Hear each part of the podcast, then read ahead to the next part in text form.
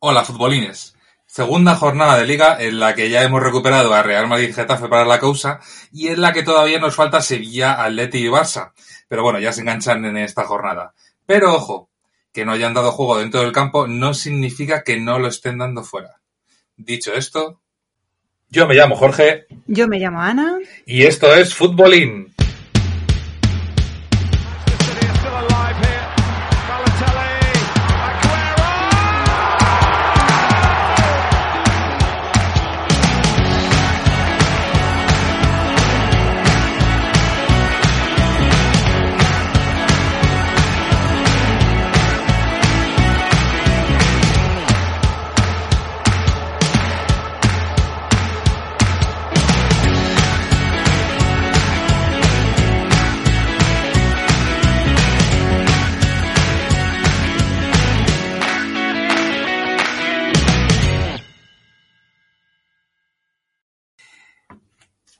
Bueno, Ana, eh, ¿qué tal? Cuéntanos, ¿cómo has visto la jornada y sobre todo, cómo estás viendo el mercado de fichajes?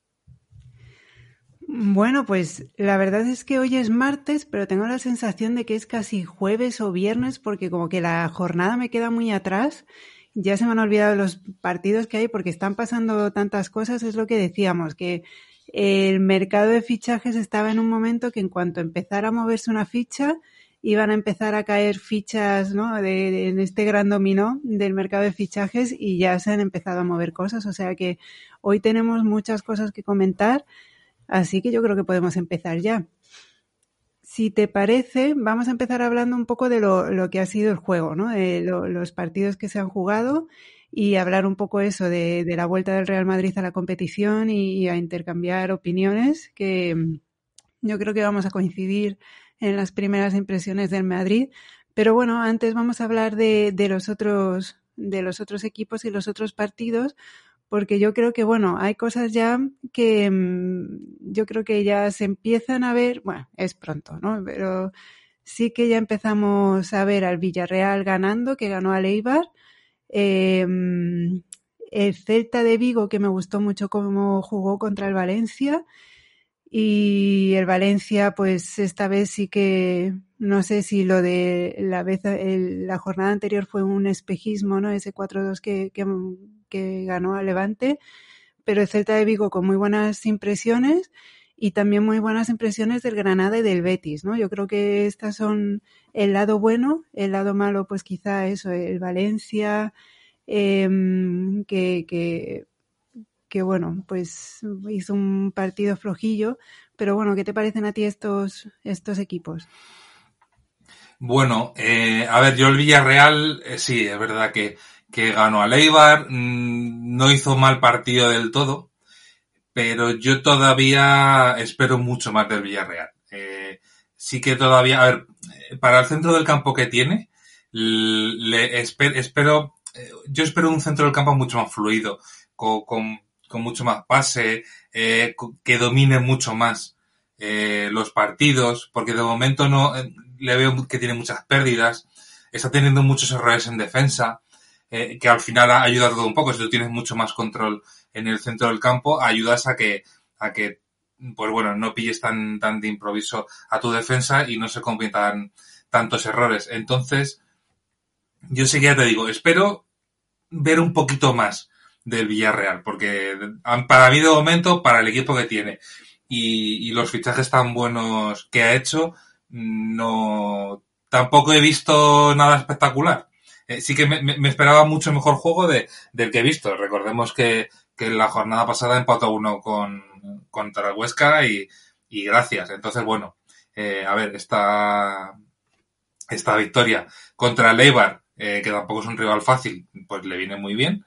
Pero yo sí que espero verle un peladito más. Eh, espero ver sobre todo mucho más a Cubo, eh, porque todavía se me hace raro, eh, después de verle jugar muchos minutos el año pasado con el Mallorca, se me hace raro verle jugar 10-5 minutos como llevamos en, estos dos partidos y, y la verdad es que es, en, cuanto ha salido en este partido, por ejemplo, que creo que le dio 10 minutillos más o menos,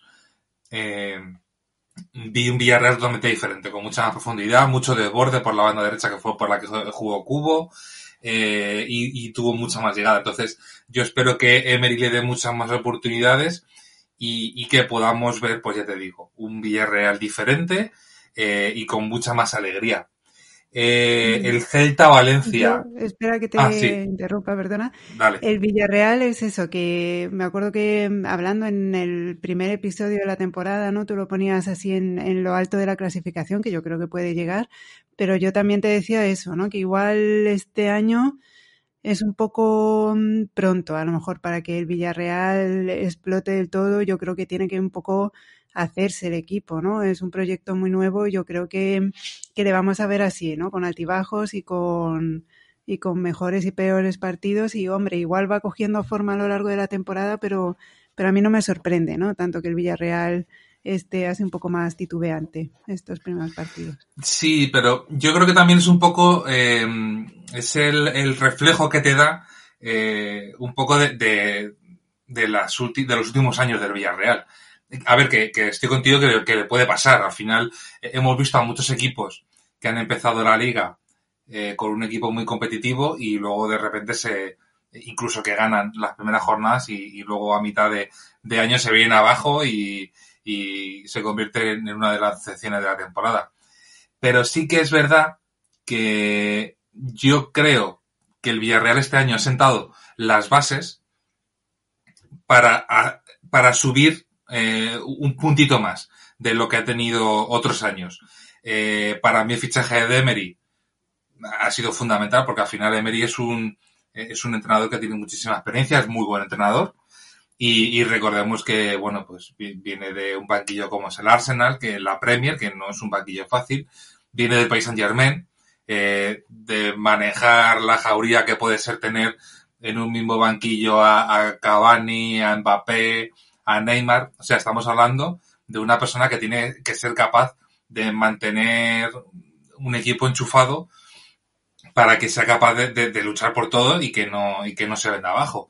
Y luego los fichajes. Eh, yo creo que ha hecho fichajes de gente con muchísima experiencia para, para, poder, para poder hacer eso, para poder por lo menos, eh, ya no te digo evidentemente luchar por la liga, pero sí mantenerse eh, por segundo año consecutivo en un puesto champion. Entonces, sí que puede ser que, porque no tenga una historia de traje de respalde, nos pueda dar esa idea, o entiendo que pueda, que pueda parecer así, de un equipo ascensor que, que pueda tener dos jornadas buenas y dos malas.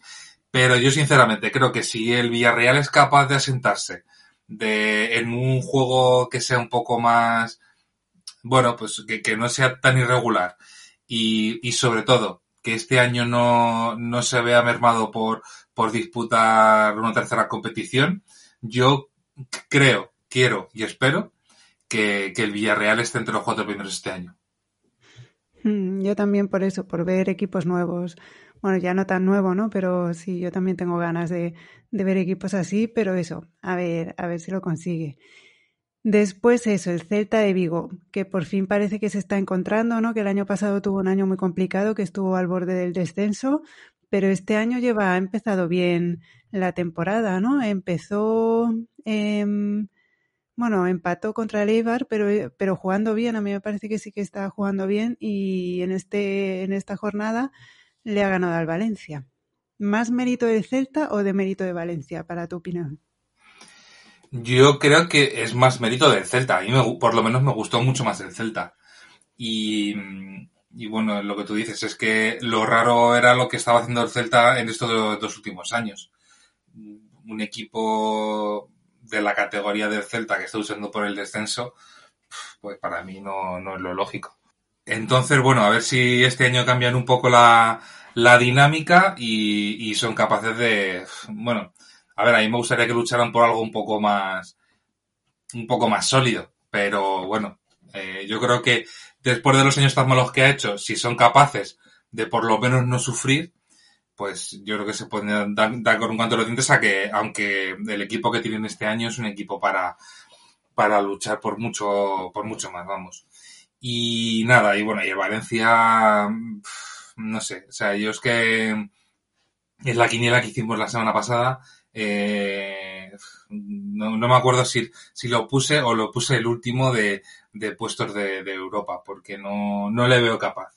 Creo que tiene, creo que tiene un problema interno muy grande y, y bueno, eh, a ver, la primera jornada ganó bien, eh, tuvo muchas oportunidades, eso es cierto, pero en esta jornada yo he visto un Valencia muy dibujado y, y que al final dependes de, no sé, pasa a depender de, de, Maxi, que para mí no es un delantero para Valencia, y a ver qué tal campaña hace este año, y de un Gameiro que de momento no ha jugado. Entonces, bueno, pues ya veremos a ver si tus dos delanteros no tampoco aportan demasiado el equipo, más todas las ventas que ha hecho el Valencia este año, pues bueno, ya veremos a ver. Eh, yo quiero esperar un poco a ver eh, qué dinámica qué dinámica tiene Valencia, porque yo ya te digo, no espero no espero mucho mucho de él, yo creo que se quedará se quedará fuera de Europa este año. Eh, pero bueno, a ver qué tal. Eh, habrá que confiar también en, en Javier Gracia, que es un buen entrenador Sí, a mí me gusta mucho como entrenador. Sí, y bueno, no sé, es que yo qué sé. Eh, al final eh, hemos visto casos peores de, de equipos que no están, eh, que no son muy buenos equipos y al final hacen, hacen, campañas muy buenas porque el entrenador consigue, consigue. Pero bueno, yo ya te digo, no confío mucho en Valencia. Yo creo que se caerá. Eh, si no se cae ahora, se caerá a mitad de temporada. Esperemos que no, pero yo es lo que creo. Y sobre todo si no le trae fichajes que ya bueno, ya hemos visto cómo esta semana ha salido el propio entrenador a, demandar fichajes, que dudo mucho que le traigan. Y bueno, pues a esperar a ver cómo va evolucionando el Valencia y, a ver qué es lo que hace. Hmm. Pues sí. Después, eso, quería comentar eh, el Granada, que está bastante enchufado, ¿no? Ya, vi, ya ganó la anterior jornada al Atlético, al de Bilbao y ganó también, recordemos, entre semana, ¿no? Su partido en competición europea contra mm, el equipo albanés, que no me acuerdo cómo se el llama. Ceuta. Eso. Y ahora, pues ganó al Alavés, o sea que, que va bastante enchufado y si no recuerdo más, incluso, mira, le tenemos ahí primero de la clasificación en la segunda jornada, o sea que... Sí, está, bueno, está, está ahí empatado con el Betis pero sí, la verdad es que el Granada de momento va como un cañón. Eh, bueno, creo que tanto tú como yo lo hemos metido ahí entre los, los posibles candidatos a, a sorpresa este año. Eh, y yo creo que, que, de momento va muy bien. Eh, bueno, pues eh, tiene gente joven, tiene gente con muchas ganas eh, y luego lo compagina muy bien con, con gente veterana, como hemos podido ver a, a Soldado en esta jornada, que bueno, pues ha marcado uno, un gol más de lo de los miles que lleva, porque es un buen delantero. Entonces yo creo que tiene un equipo muy compensado y, y ya te digo, eh, a ver, el problema que tiene la Europa League tiene muchos partidos hasta que ya te metes un poco en pomada. Entonces, yo espero que no, que no sufra demasiado. Eh, vamos, que no le afecte por lo menos en, en la liga y, y, que bueno, lo podamos ver, lo, que lo podamos ver ahí arriba pero muy bien, vamos. O sea, yo el Granada me gusta mucho el equipo que tiene, me gusta cómo juega y, y yo creo que puede ser una, una de las revelaciones este año.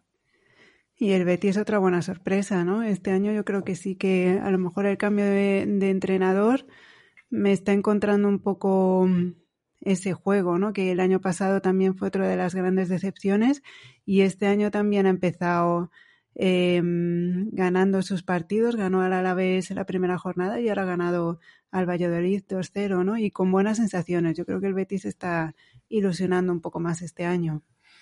Sí, por lo menos que la gente sepa lo que juega.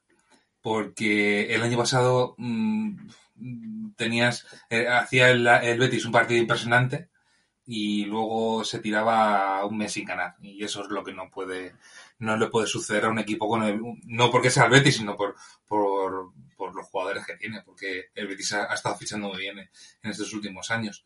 Entonces, bueno, eh, sobre todo lo que necesita el aficionado del Betis es eh, poder disfrutar un poco, eh, tiene un equipo con muchísima velocidad y, y por lo menos que, que, vea al equipo que genera ocasiones, que presiona la pelota y, y que tenga, pues bueno, pues que, que sepa un poco a lo que, a lo que, a lo que juega. Y de momento, sí que es verdad que también el primer partido de liga, bueno, pues no, no jugó mal eh, y ganó en el último suspiro del, del partido. Eh, pero en este partido contra Valladolid sí que le vi mucho más fuerte y con una idea clara de, de, lo que de lo que tiene. Yo espero que el Betis mantenga. Eh, pero bueno, el, el cuenta que casi todos los jugadores son los mejor del año pasado. Entonces, bueno, eh, a ver si se mantiene mantiene el juego y podemos ver otra cara que no sea la, la del año pasado. Eh, pero bueno, yo el Betis es un equipo que todavía quiero esperar a ver eh, y que no pegue el bajón de repente y, se convierta en el mismo Betis que vimos el año pasado. Hmm, yo creo que yo creo que va a aguantar. A mí me da buenas sensaciones el Betis y, y está ilusionando. Yo creo que eso también les da moral. O sea que a ver, a ver cómo acaba. Y bueno, la jornada se terminó con la, la vuelta del Real Madrid a la competición y con un empate a cero entre la Real Sociedad. Y bueno, yo creo que aquí sí que nos podemos detener un poco más a hablar porque yo creo que empieza, estoy notando mucha, mucha decepción en el madridismo, ¿no? Y empiezo a oír voces eh, que empiezan a, no, como a cuestionarse, no cuestionar abiertamente a Zidane, porque todo el mundo dice, no, Zidane, maravilloso, me encanta, buenísimo, pero y, y, empieza a haber muchos peros siempre detrás del, del Zidane, de Zidane y de cómo mmm, no cómo plantea los, los juegos, porque yo creo que ahora se empezarán aquí a oír ruidos porque un perro está caminando por la habitación, ¿vale? Bueno, pues lo que decía, que Zidane es un buen estratega y puede eh, acertar a la hora de plantear los, los partidos, pero yo creo que no sabe reaccionar, que ante un juego que no sale como él esperaba, no reacciona, no cambia, no muchas veces ni, ni, ni hace todos los cambios, eh, hace cosas que la gente está empezando a cansarse un poco, ¿no? Y, y este partido ya es, no sé, a mí me parece que es el primero de la temporada, que siempre sin una pretemporada buena, etcétera, o sea que en otras circunstancias igual la gente hubiera sido un poco más permisiva ante un equipo, la Real Sociedad, que no es mal equipo, pero yo creo que estoy oyendo muchísimas, muchísimas voces empezando a hacer críticas con Zidane. Sí, a ver, es que normal, es que bueno, que sí que es la Real, todo lo que tú quieras, pero Madrid no, no después de, la pandemia sí que jugó un poco mejor y, marcó más goles, pero sí que es un poco el reflejo de lo que vimos antes. Es decir, un Madrid que aparentemente juega bien, domina mucho, porque es verdad que el Madrid domina mucho. Eh, la posesión creo que fue 70-30 o algo así, que es muchísimo, pero claro, mmm, dando pases no ganas un partido. Y eso es un poco lo que le ha estado pasando eh, al Madrid desde que se fue Cristiano Ronaldo y es lo que le pasó este fin de semana contra la Real Sociedad. Entonces, claro, la gente espera que en algún momento de su vida el Real Madrid supere que se dio Cristiano Ronaldo y empieza a marcar goles. Entonces, es un poco, bueno, a ver este partido y te decepciona. Y eh, vas al partido siguiente a ver qué pasa con el Madrid y te vuelve a decepcionar. Entonces, mm, por eso yo creo que es un poco eh, todas las críticas que, que se están oyendo. También es verdad que se oyen muchas más críticas porque el mercado de fichaje no está cerrado.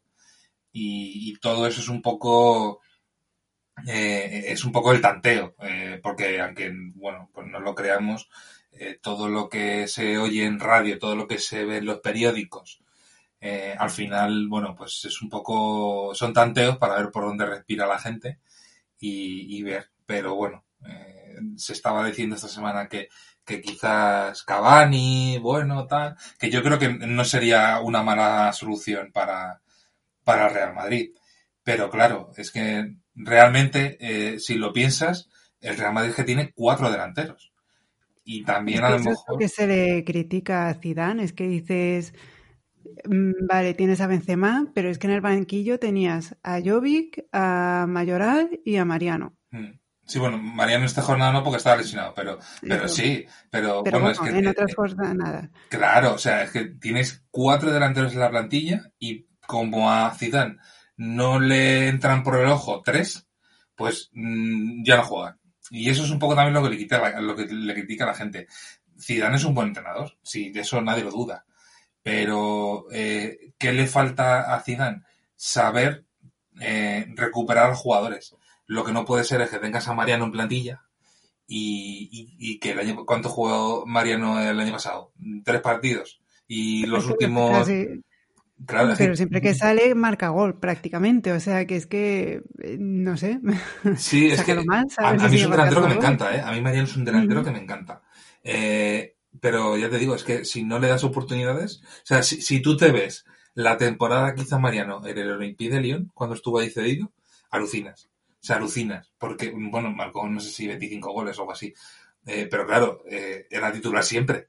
Eh, no puedes pretender que un jugador te marque mm, dos goles cuando salga si juega una vez cada tres meses. Entonces, yo creo que debería darle un poco más, un poco más de bola. Eh, que Jovic ha demostrado que no está hecho para Madrid o que tiene que crecer un poco más. Bueno, pues no pasa nada. Por ver, el año pasado le dio muchísimas oportunidades. No pasa nada. Cédelo este año y déjalo que crezca, a ver qué hace. Eh, y si no, pues más adelante lo vendes o lo que quieras. Eh, Mayorar igual, no le has conseguido sacar a ningún sitio. Eh, bueno, pues espérate a ver si, pero si no eh, le sacas eh, cuando termine el mercado, pues tendrás que utilizarlo. Pero lo que no puede ser es porque no te entren por el ojo, no juegan, porque no, no me valen. Hay que dar oportunidades a todo el mundo, porque al final hay gente que tienes en plantilla y los tienes que tener siempre enchufados. Y yo creo que, vamos, no entiendo cuál es el problema que tiene Zidane con, con Mariano.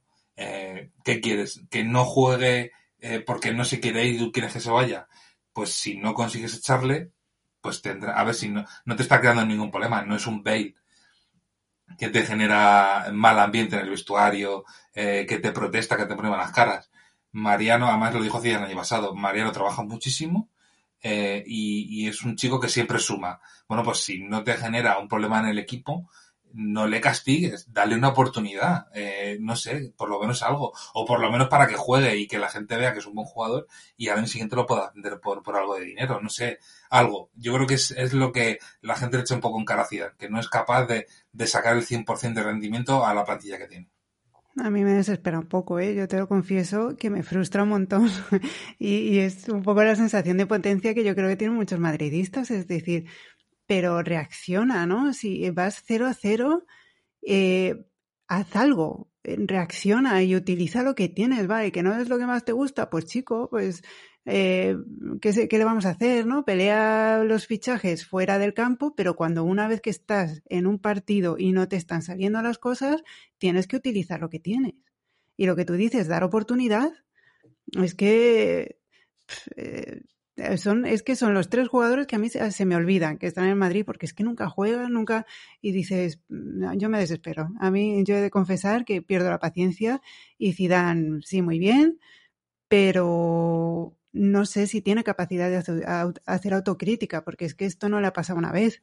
Es que esto le está pasando ya mucho. Es que muchos de los goles que marcó la, eh, la temporada pasada en Madrid fueron de penalti y los marcó Ramos. Sí. Es que es que es, que es ya un poco indignante. O sea, a mí me, yo me estoy, me estoy cabreando, ¿eh? Con. Se me está acabando la paciencia, pero bueno, tampoco puedo hacer nada.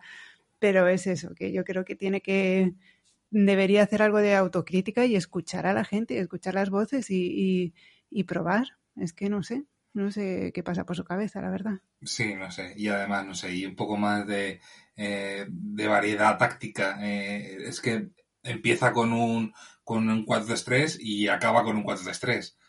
Entonces, yo los mejores partidos que le he visto eh, jugar al Madrid eh, han sido con, con cuatro centrocampistas o con cinco centrocampistas. Además, que será por centrocampistas. El Madrid tiene un montón. Pero Zidane se ha empeñado en jugar un 4-3-3 cuando no tienes jugadores para jugar un 4-3-3. Porque entonces sí, tenías a Ronaldo por la banda izquierda que te generaba, pues bueno, te generaba el 90% de, de tus ocasiones. pero ya no lo tienes. Y por la otra, pues bueno, pues tenías a Bale eh, cuando jugaba bien y te, y te generaba mucho, pero ya no los tienes. Eh, ahora tienes a Vinicius y a Rodrigo. Y bueno, Vinicius, eh, a ver, pues llegar llega, pero cuando, cuando llega se le nubla y o la tira fuera o no da bien el pase, entonces no, no hace lo que hacía Cristiano Ronaldo antes, que Ronaldo llegaba y tiraba, eso no, no lo hace Vinicius. Y Rodrigo, bueno, pues Rodrigo te hace un partido bien de 10. Entonces, evidentemente, no te aporta lo mismo que otros jugadores que tenías antes. Eh, aparte que yo creo que Rodrigo es un poco más delantero que, extremo. Pues bueno, pues si no tienes a gente o porque tienes a, a Hazard em, eh, lesionado, bueno, pues varía, pero si es que no, no tienes por qué jugar un 4-3-3 siempre. Eh, además, em, siempre está dejando a centrocampistas muy buenos en el banquillo, como Fede, eh, como Casemiro en este partido. Eh, bueno, Isco ahora porque está lesionado, pero bueno, Isco igual. Tampoco es que haya jugado muchísimo el año pasado. El año pasado tenías a Baraín, que no jugaba absolutamente nada. O sea, James, tenías un montón de centrocampistas que se quedaban sin jugar y se quedaban muchísimas jornadas sin, sin pisar el campo porque estabas empeñado en jugar en 4 en 4-3-3. Bueno, pues varía si es que tienen jugadores de sobra para jugar un montón de, de, de formaciones diferentes. Eh, no sé, da otra oportunidad, no quiero jugar con dos puntas. No sé, es que eh, podría hacer un millón de cosas y, y, no acabo de entender por qué se empeña en jugar un 4-3-3 cuando no llega a nada. Si es que no, llegas a nada. Benzema, que es tu delantero centro, al final, como no llegan, como no llegan a, portería para finalizar jugada, eh, dando el pase o un centro o lo que sea, al final Benzema empieza a regular para recibir el balón y cuando llegas no tienes a, a ningún delantero eh, al que ponerle un centro o al que pasarle la bola. Entonces esto es todo un poco, un poco incongruente y yo sinceramente no, no lo acabo de entender.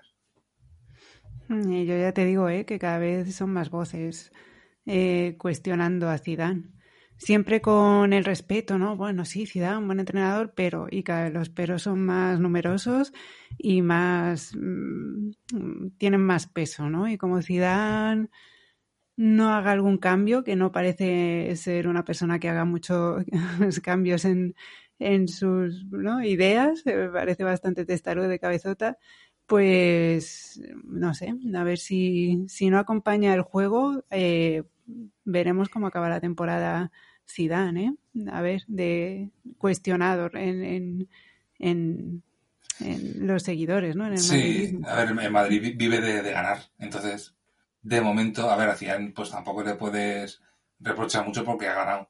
Todo, siempre que ha jugado ha ganado. Entonces, pero en el momento que se acaban las victorias es cuando siempre en Madrid se replantean las cosas. Entonces, habrá que ver si a final de año gana algo, seguirá eh, seguirá y si no gana nada, pues yo me imagino que le, le acabarán echando porque es lo que siempre es lo que hace siempre Real Madrid. Pero bueno, ya veremos a la temporada muy larga y, y de momento ya te digo, es que Zidane tiene un rédito que no se lo puedes discutir aunque no te guste. Bueno, a ver cómo acaba, ¿eh? Yo ya le estoy observando con lupa. Yo soy de las voces críticas con, con Zidane. Bueno, y esto fue un poco más, más, o menos lo que dejó así los titulares más llamativos de, de lo que ha sido esta segunda jornada. Eh, para la siguiente ya recuperamos a todos los equipos. Juega el Atlético de Madrid-Granada, un, un, partido interesante, y el Barcelona-Villarreal. O sea que va a ser Partidazo. una jornada bastante, bastante interesante, ¿no? Y Real Madrid-Betis. Bueno, bueno, es que tenemos un fin de semana eh, bastante intenso bastante intenso, la verdad. También vuelve el Sevilla contra el Cádiz. O sea que, que a ver, a ver qué, qué tal, con ganas ya de que llegue.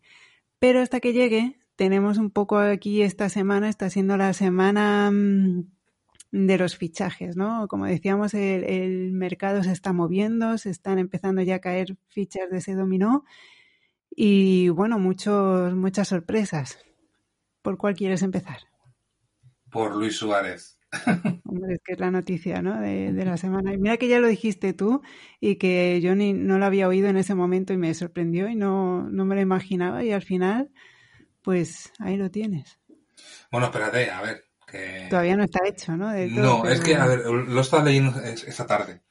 Eh, Es que resulta, es que el, a ver, es que me río porque el, el Barça es que es, es un despropósito. Resulta que, eh, según lo que estaba leyendo, eh, la habían, eh, a Luis Suárez eh, le iban a pagar la mitad de la ficha del año que le quedaba y le iban a dar la carta de libertad para que, para que se pudiera otro equipo. Pero le habían puesto un listado de equipos eh, a los que no se podía ir. Entre los que estaba, por ejemplo, el Real Madrid, por ponerte un ejemplo. Eh, que yo lo entiendo. Entonces, ¿qué pasa? Que en esa lista no estaba el Atlético de Madrid. Por llámalo X, no lo sé por qué. Entonces, eh, Suárez ha estado mo- moviéndose y, y había llegado un preacuerdo con el, con el Atlético de Madrid, en el que el Atleti le daba dos años y le pagaba, eh, le iba a pagar la mitad de lo que cobraba el Barça, porque, a ver, es que parece que cobraba eh, 14 millones. Entonces eso el Atleti no lo puede, no lo puede asumir. Y creo que le iban a pagar en torno a 8, a 8 millones por temporada por cada una de las dos. Eh, sumado a la mitad que le iba a pagar el Barça, pues bueno, pues un poco ahí salía, salía más o menos bien. ¿Qué pasa? Que cuando se empezó a filtrar en el día de ayer que el Atleti lo quería, al Barça se encendió la bombilla y dijo, joder, a ver si eh, voy a pagarle la mitad de la fecha este tío y resulta que se va a ir a un rival que me puede hacer competencia este año. Que, a ver, yo qué sé, tampoco hay que ser muy listo, pero el Atleti te lleva, ¿cuánto le lleva haciendo competencia el Atleti al Barça? Mm, ¿10 años? Mm, No sé, o sea, no, no es que es un equipo que sea, de repente haya empezado a jugar, ¿no? Es, o sea, es un, es un equipo que hace 5 o 6 años está ganando una liga, o sea, es un equipo potente. Entonces, no entiendo cómo no se le ocurre eh, poner en esa lista como si dijéramos al Atlético de Madrid. Más que nada porque tú eh, le dices al jugador eh, o llegas a un acuerdo con el jugador y cuando no te cuadra lo que ha hecho el jugador, se lo vuelves, no sé. O sea, me, me parece todo muy rocambolesco lo que estaba, lo que está pasando en el, en el Barça, con todo en general. Y esto es una cosa más. Entonces, bueno, a ver qué tal, eh, si lo consiguen resolver. Pues claro, ahora el Barça lo que quiere es eh, que el Atleti le pague eh, un dinero por el traspaso. Y el Atleti ha dicho que no, que o gratis o nada. Entonces, claro, o una de dos, o cede Suárez y no, y no, ¿sabes? Y el Barça no le paga la mitad de su sueldo, o cede el Barça y, y le deja salir con lo que, con lo que acordaron. Entonces, va a ser ahí algo, algo interesante. Entonces, bueno, también ha sonado el nombre de Cavani para el Atleti. Entonces, al parecer se está moviendo en estos dos, porque recordemos que ya han hecho oficial hoy en la Juve que, que Morata se va cedido a la Juve. Así Mm. que el Atleti necesita un delantero sí o sí. Si fuera Luis Suárez, ¿tú cómo lo ves en el Atlético de Madrid? Bien, muy bien, muy bien. A mí es un delantero que, a ver, no está para marcar 30 goles, pero yo creo que 15 o 20 fácil sí que lo, sí que lo puede hacer en el Atlético de Madrid. Yo creo que es un poco como cuando en su día se fue del Barça al Atleti Villa. Pues yo creo que es algo ahí parecido. Es un delantero Ese año ganó el Atlético de Madrid la, la liga. y llegó a la final de la Champions. Y llegó, fíjate. Mm. Por eso. Entonces, eh, yo creo que es un muy buen delantero para el Atlético de Madrid. Eh, además es que, bueno, eh, sí es verdad que le han ofrecido dos años. Saben que, bueno, que es lo que hay, que lo que hay es, es un jugador que te, que te garantiza goles a corto plazo. Entonces, bueno, pues ya si lo fichan para dos años, pues en estos dos años ya tendrán para, o verán cómo hacen para fichar a otro delantero, pero por lo menos tienes la delantera cubierta. Eh, yo entiendo que el año que viene se marcha Diego Costa. Entonces, bueno, pues, pero ya no es lo mismo eh, que lo afrontes teniendo a Luis Suárez de la plantilla que sin tenerlo. Eh, yo me gusta mucho, ya te digo, el fichaje me gusta muchísimo. Espero que se haga y, ya veremos a ver. Sí, sí. Y va a ser, ¿no? Va a haber morbillo ahí de ver si, si al final pasa, ¿no? Eh, un Atleti, eh, Atleti Barça, Barça Atleti, eh, ver enfrentarse a Luis Suárez y a Messi, eso va, ¿no? Eso Sí, morbo. hombre, más que a Luis Suárez y a Messi, eh, el Luis Suárez contra el Barça. Bueno, sí que... sí. Pero bueno, como siempre se dice que son los amigos del alma, los amigos queridos, ¿no? Verlos ahí enfrentados. eh, eh, va a ser interesante, sí, pero vamos, contra todo el Barça, evidentemente. Sí, bueno, o sea, me, me, me, llamaría bastante la atención. Y luego estoy mirando por aquí porque no sé. Ah, sí, en, la jornada. En la jornada 35, o sea, a cuatro jornadas de que se acabe la liga, eh, es que lo han dicho ahí en la, en la tele y, me ha llamado la atención. Eh, jugaría el Barça contra el Atleti. Mm, que pueden estar decidiéndose cosas ¿no? en, esa, época. Mordazo total. a mí me encantaría. Em, de Morata, ¿no? Que se va a, a la Juve. A la Juve. Se va cedido por, por 10 millones con una opción de, de, compra no obligatoria para la Juve el año que viene. Eh, el tema es que em, eh, creo que el Atleti pagó 55 millones por él a la Juve el año pasado y es un poco es el lo comido por lo servido. Le, le, han, le han cedido por 10 millones y el año que viene si la Juve lo quisiera creo que tendría que pagar 45 para sumar esos 55. Entonces, bueno, no sé, yo creo que... Es que Morata realmente, a mí es que Morata no me gusta, sinceramente, o sea, no te voy a mentir. Entonces, mm, yo creo que no es delantero para ningún equipo de, de primer nivel, porque no aporta, no aporta nada, vamos, a mí no me, no me gusta como delantero, ya te digo. Y creo que estropea más que lo que arregla. Y de hecho, eh, o sea, es, es, es un delantero que si no juega titular todos los partidos, no está a gusto. Y es que eso te lo tienes que ganar en el campo. Eh, no estamos hablando de un tío que, que te marca 30 o 40 goles por temporada. Te estamos hablando de un tío que a lo mejor te está marcando 10 o 12. O sea, no es un delantero top como para reclamar la, titular, la titularidad absoluta en un equipo top, como es lo que está haciendo Morata. Y es que Morata se fue de Madrid porque no jugaba. Se fue a la Juve. Se fue de la Juve porque no jugaba. Eh, se fue al Chelsea. Se fue del Chelsea porque no jugaba. Y ahora eh, Atleti se va porque no es titular indiscutible. Es que, pues chico, ¿qué es lo que quieres? Es que tampoco, no sé. A mí es como te digo, no, no me gusta y, creo que no, creo que no, tiene claro lo que, lo que tiene que hacer con su carrera y, y por eso se mueve se mueve tanto. A mí lo que me extraña es que todavía sigue habiendo equipos que lo fichen. Eh, equipos top. tan malo no es, ¿no? A mí no me gusta nada. A mí no me gusta nada. Hombre, te ha hecho buenos partidos, vamos. Yo recuerdo, no sé, que, que no está, vamos, a mí no me parece tan malo, yo, la verdad. Uf, a mí me parece un paquete. a mí es que no, no, me gusta nada, eh, te digo. Ya te digo. Eh, no sé. Yo, vamos, es que si quieres, hacemos una porra de cuánto juega va a marcar el Ayu, el Ayu el año que viene.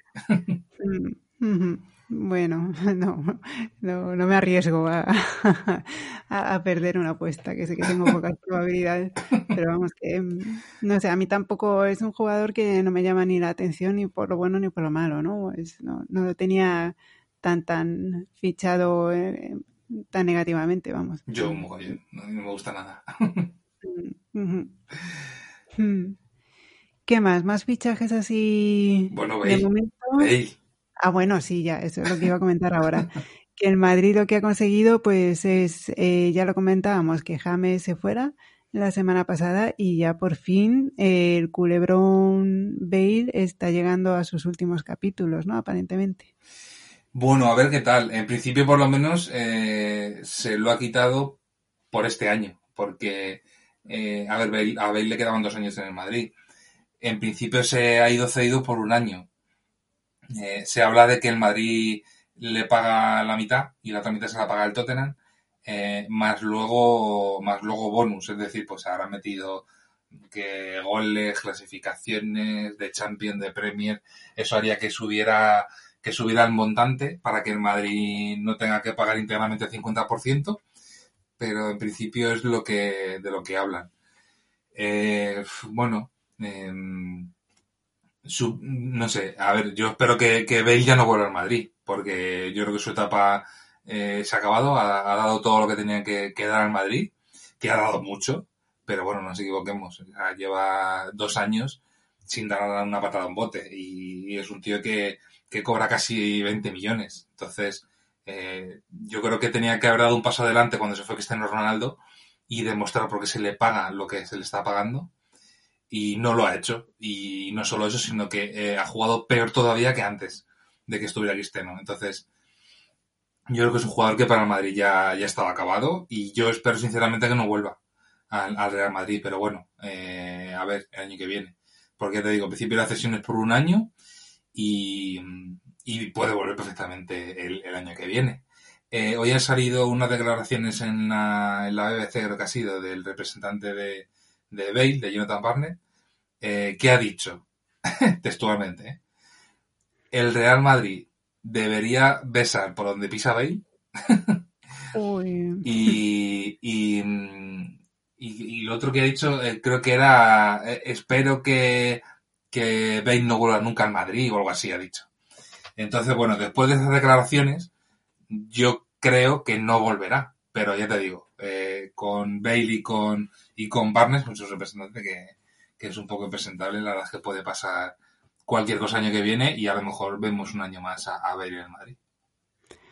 Sí, el propio Bale hizo también unas declaraciones ¿no? en una entrevista que, bueno, no recuerdo ahora sí muy bien lo que dijo, pero recuerdo que, bueno, correcto, ¿no? Que, que había estado muy bien en Madrid, que su familia, que tal, que en Madrid le habían tratado bien.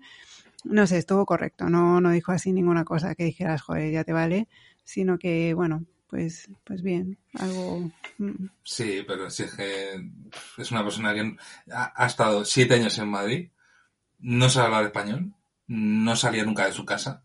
Es una persona que... dicen que sí que algo de, de español habla. Últimamente le he oído... Ya, pero cuando... Pero sí, claro. Y yo hablo inglés también con gente, pero eh, cuando tú de, de, de verdad demuestras tu integración en un país, es, pues yo que sé, como hace Cross, que no habla español perfecto, pero se, pe se pega una rueda de prensa entera eh, hablando en español y aceptando preguntas en español. Y eso Bale no lo ha hecho en siete años. Y eso, al final, necesitas un poco empatizar con tu, con, tu afición, con tu club, eh, que te gusta más o menos una ciudad, vale, pero tú tienes que, que empatizar un poco con, con el sitio donde estás y por lo menos eh, aprender el idioma, más nada por la integración. Y es que en siete años eso Bale no lo ha hecho. Es que no sé, yo creo que esas cosas yo que sé, que, tú estés dos años en un sitio y por H por no te cuadre el idioma, pues bueno. Pero que estés siete años, mm, pues, no sé, yo creo que debería, podría haber demostrado un poco más de integración. Sí, sí, no, sí. Está claro que Bale es indefendible, ¿no? Lo mire por donde lo mires.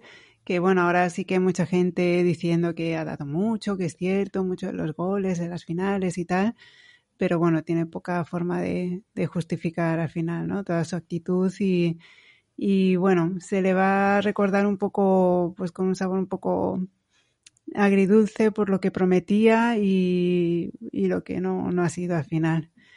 Pero bueno, y respecto a James, a mí me llama la atención, ¿no? Que ahora resulta que sale y juega, no juega tan mal y, marca goles y todo, ¿no? Yo no sé si has visto algo del partido que jugó, ¿no? En el Everton, ¿no? Creo que está. Sí, en el Everton. Y, y ahí está. Eh, todos están contentos con James y, y, es otro que, bueno, que Zidane no, no supo integrar, aprovechar o rescatar o, o como lo quieras llamar.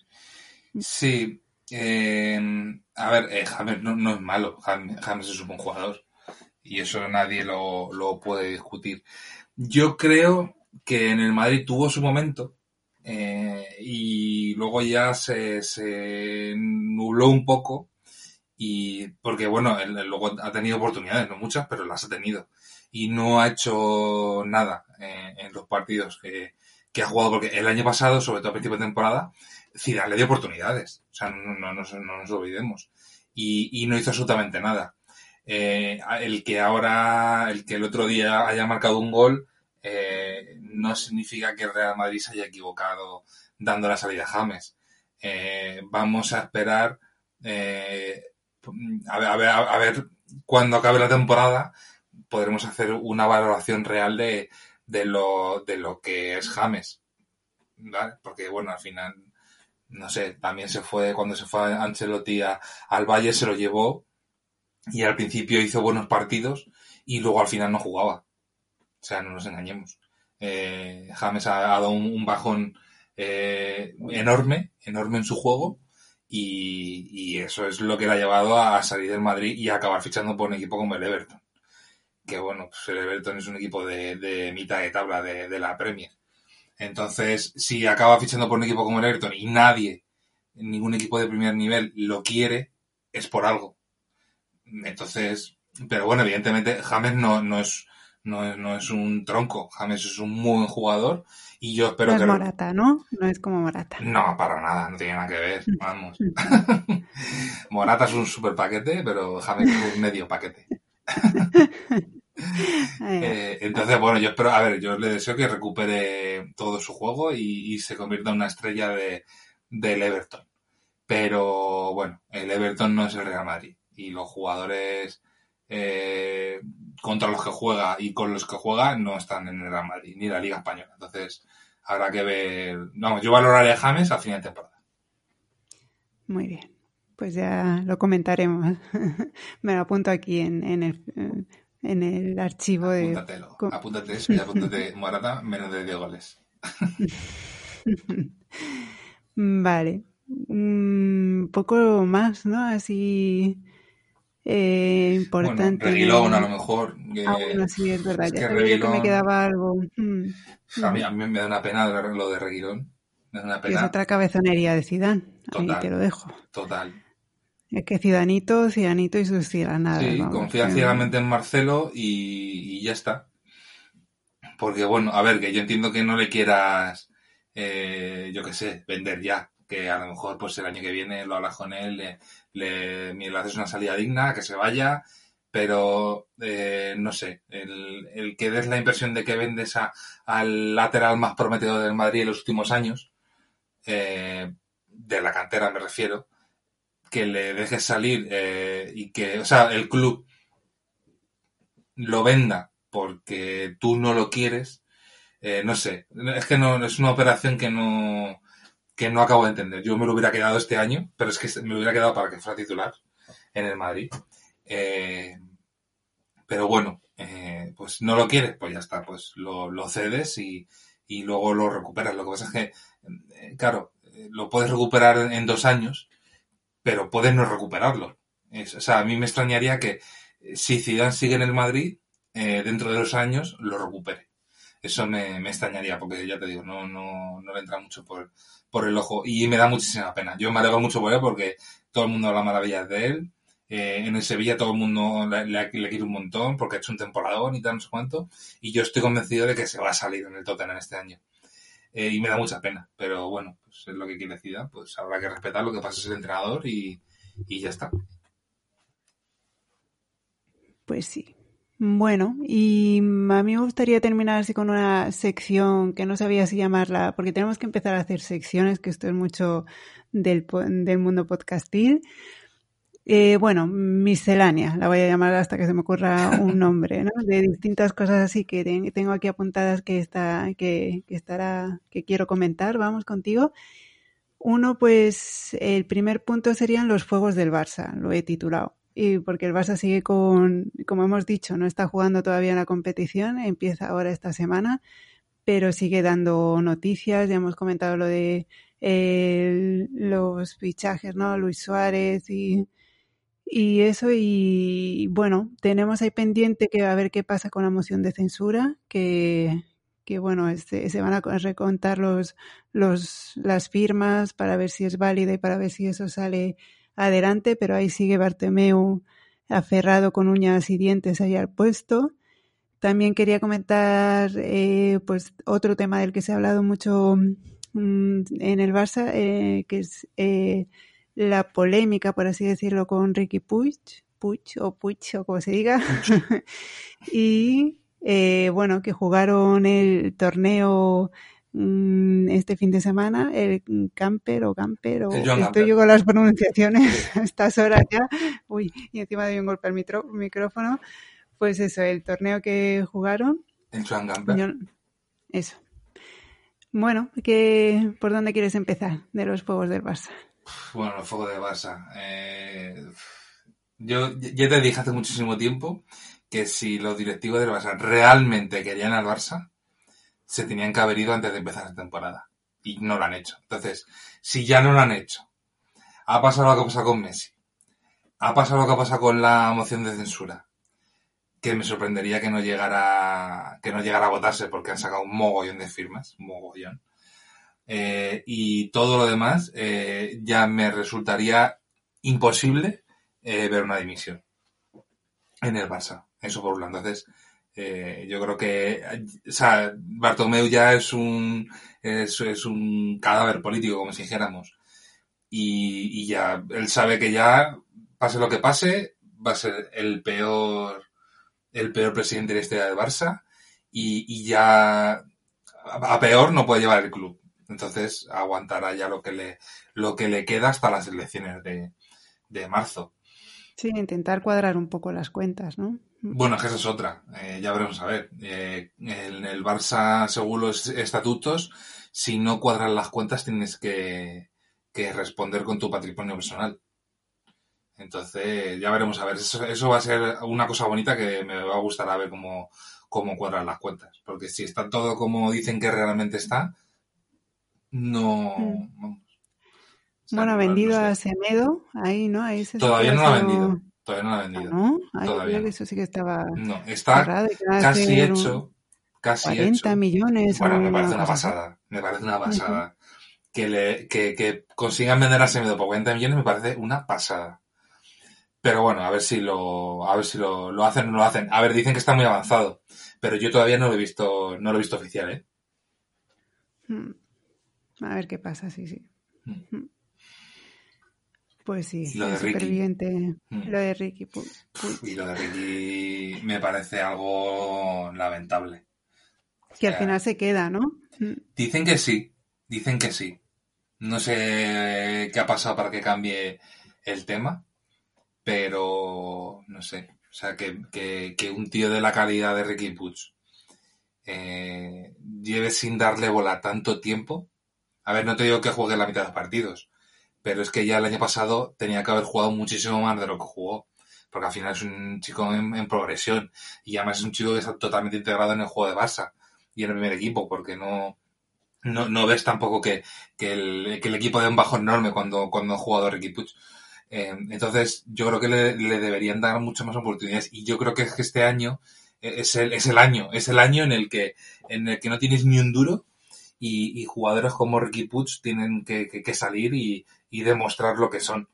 Entonces, a mí por un lado, eh, a ver, que salga cedido para que yo tampoco lo veo mal, no, no es tan, tan pero lo que sí que eh, le hace un poco son las formas. No puedes eh, decir que tu cantera o oh, la cantera somos eh, presumir en tu cantera, la masía, lo mejor del mundo y tratar y o sea, llevas años sin confiar en tu cantera y es que encima eh, tus jugadores más prometedores los tratas como si fuera una bolsa, una bolsa de basura. Eh, yo eso es lo que más eh, le afeo al Barça con Ricky Puig. Pues, o sea, porque al final, eh, vamos, o sea, es, oye, que no cuento contigo, búscate un equipo, no me, eso, no lo hagas así. Hazlo un poco bien, sobre todo de, cara a la opinión pública. No sé, oye, pues mírate, pues como está haciendo el Madrid con, con, con Renier, eh, con Brahim, de cara a la opinión pública, a lo mejor internamente es una, una chapuza, pero de cara a la opinión pública, eh, bueno, pues eh, está haciendo operaciones económicas muy buenas para el club y, y, y que se demuestran que realmente funcionan y, te, y te, te, están devolviendo jugadores hechos que o te sirven para tu equipo o lo estás vendiendo por una pasta. Y, y eso de cara a la opinión pública el Madrid lo hace muy bien y el Barça lo hace muy mal. Eh, para ellos es o sea, por, por, lo menos para mí la impresión que me dan es, eh, mira, búscate un equipo porque no vales para nada. Es, es a mí la sensación, la sensación que me dan, o sea, a ti como, no sé, tú cómo lo ves, pero yo lo veo así. Sí, un poco igual, ¿no? Que lo que decimos, eh, lo que decías de no apostar realmente eh, a la hora de la verdad por la masía, ¿no? Eh, bueno, luego salió Kuman explicando que no, que él creía que tenía que jugar y que no iba a jugar en el Barça y que por eso, pues, eh, pensando en el jugador, apostando por su crecimiento, se lo dijo con esa intención, pero bueno, es lo que dices. no sé si las formas o las maneras o no lo sé. Sí, y eso, en una temporada que tampoco puedes eh, hacer mucho fichaje y que tienes que tirar precisamente la cantera, eh, que se trate así, pues dice bien poco ¿no? de, estas instituciones y esta, esta estrategia, vamos. Mm. Sí, es un poco, un poco lamentable. Así que no sé, yo a mí siempre, siempre, siempre me ha hecho mucha gracia el dicho este de, de no solo tienes que saber, sino que tiene que parecer que sabes. Entonces yo creo que el Barça debería aplicarse un poco el cuento en este aspecto, porque ya te digo, o sea, no puedes, sobre todo de puertas para afuera, tienes que por lo menos aparentar que haces la cosa bien, porque es que si no se te, si ya todo sale mal y, y luego de puertas para afuera también todo lo haces mal, pues al final lo normal es que la gente se te eche encima. Sí, hay que ser muchísimo más cuidadoso, tiene que ser mucho más cuidadoso en circunstancias como estas, que, que, que todo lo que pasa en el Barça se, se mira con lupa y se magnifica, ¿no? Que igual en otra temporada pues no hubiera trascendido tanto, pero es que en esta eh, tienes que tener muchísimo cuidado. Mm. Sí. Siguiente punto, lo que comentaba, ¿no? Del campeonato Joan Gamper, que bueno, eh, ya es un partido pues contra un equipo que, que, es un rival que se va a encontrar en la liga, contra el Elche, pero bueno, fue un partido que mm, yo estuve así un poco pendiente de él y la primera mitad sí que el Barça parece que jugó un poco más, pero después, no sé, como que se fue desdibujando, al final ganaron 1-0 con gol de Griezmann y al final eso, se quedó un, pelín descafeinado, ¿no? El, campeonato. Sí, eh, a mí es que los, a ver, los bolos estos así tampoco me, yo no, no, suelo sacar muchas conclusiones de estos bolos, eh, porque bueno, o sea, si al final son preparatorios, prueban muchas cosas, eh, me, me, cuesta mucho tomar del pulso un equipo por los partidos veraniegos. Eh, el año pasado, en ¿cuánto ganó el Atleti al Madrid? 7-1 o algo así. Sí, algo así. Algo así, una brutalidad. Y luego, pues, la realidad se ha mostrado bien diferente. Eh, no ha tenido nada que ver. Entonces, no sé, lo, yo, yo, a ver, yo personalmente, luego cada uno lo que haga, yo no, no le, no, no le hago mucho caso a, a, a los bolos. Y este año, eh, menos todavía, porque al final es, es una temporada súper atípica. Eh, el Barça creo que ha jugado dos partidos. Eh, contra el Reus, o no, contra quién fue, contra el Nastic, contra el Nastic el otro día. Bueno, pues son equipos de, de, poca entidad que es un poco para, para darle un poco más de competitividad a los entrenamientos. Pero, pero bueno, yo quiero, quiero ver al Barça realmente en competición, en liga, eh, para ver de lo que es capaz. Porque me, me, me tengo mucha curiosidad eh, por ver después de toda la tormenta que hemos tenido el año pasado y de los cambios que ha habido en el Barça, eh, quiero verle realmente a la hora de competir, a ver de lo, de lo que es capaz. Pues ahí lo vas a tener contra el Villarreal el domingo a, a las nueve, sí. Y bueno, el último puntito que quería comentar así un poco de pasada del Barça es, no sé si has oído algo de, de la, una charla que tuvo su bizarreta con Del Bosque, que, ah, sí. que dijo, es, es, una anécdota, no más sí. que otra cosa, pero bueno, en el peor momento de Messi en el Barça, ¿no? Pues viene su bizarreta eh, un poco ayudando en la imagen de, de Messi, eh, diciendo eso, que, que como bueno, ya todo el mundo sabe, ¿no? Que el Tata le dijo un día, pues que que ya sé que si tú quieres, llamas a la directiva y a mí me echan, ¿no? Pero no me lo demuestres todos los días. Un poco mostrando el poder que mm, se, se supone, ¿no? Que puede tener Messi en el vestuario y la mala relación que terminó teniendo con el Tata. Pues sí, y eso que dicen que, que Alfredo Martínez lo puso él. Sí, sí. Eso, eso decían en, en su momento. Eh, bueno, a ver, es hacer un poco público lo que más o menos todo el mundo se, se imagina. Eh, pero es que es así, o sea, tú la eh, Messi eh, lleva siendo un montón de años el mejor, uno de los mejores jugadores del mundo y esa, esa, esa bola de ego lo ha, la ha ido generando el Barça, dándole todo lo que ha querido.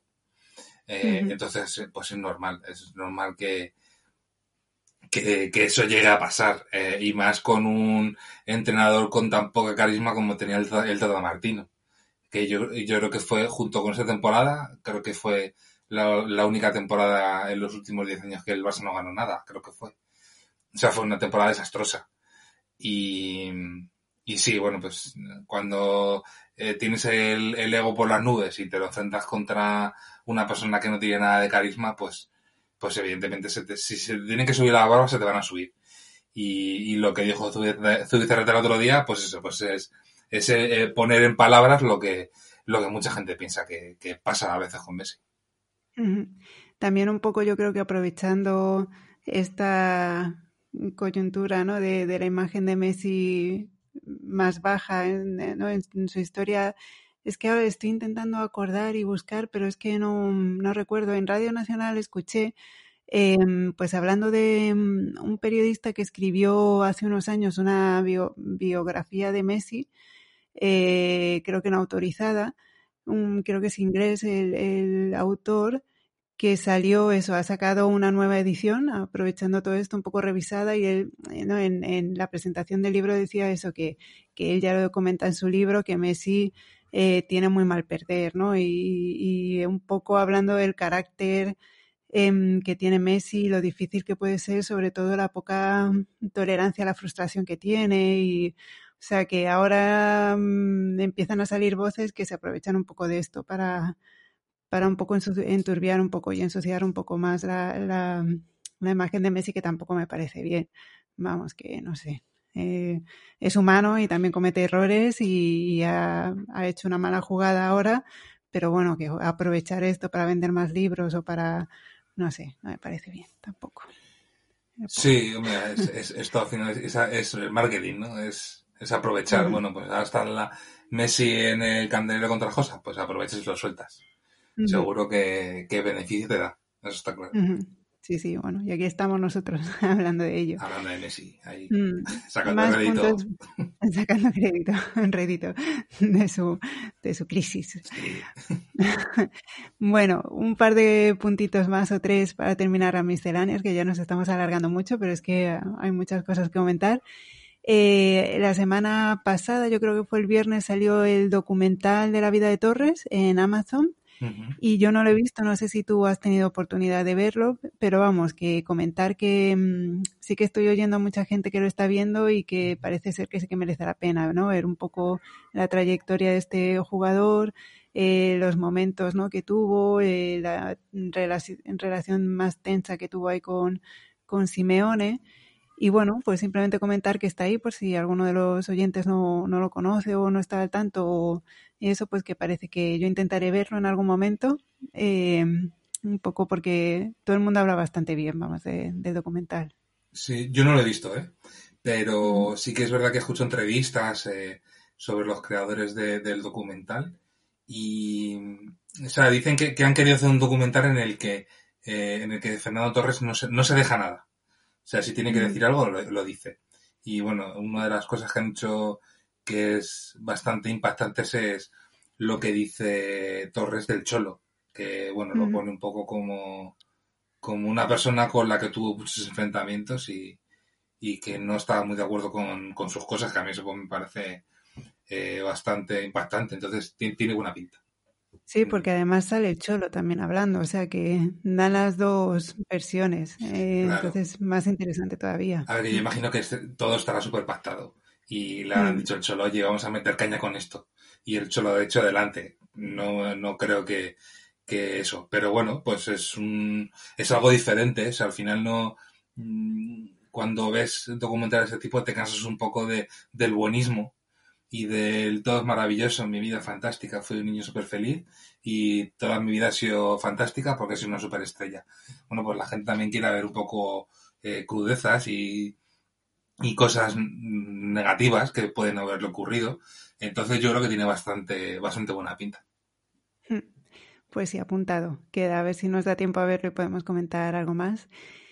Otro punto más, así para ir terminando, eh, desearle suerte al Sevilla, que va a jugar la final de la Supercopa, bueno, no, la final, no, la Supercopa contra el Bayern este jueves y, esperamos que, que pelee y que tenga suerte y a ver si se la puede llevar, ¿no? Es complicado porque el Bayern está arrasando, ¿no? Y va de goleada en goleada y, y viene, es un equipo potente con la moral alta, ¿no? Entonces va a ser complicado, pero bueno, tenemos que tener fe en Sevilla porque el Sevilla también es un hueso duro de roer, que también viene con la moral alta y a ver qué pasa. El Sevilla se va a poner difícil, te lo digo yo. Sí, sí. Yo espero un partido muy competido porque el Sevilla cuando necesita poner el muro lo pone y yo no creo que sea una goleada este partido. ¿eh? Va a estar bonito, ya lo comentaremos la semana que viene.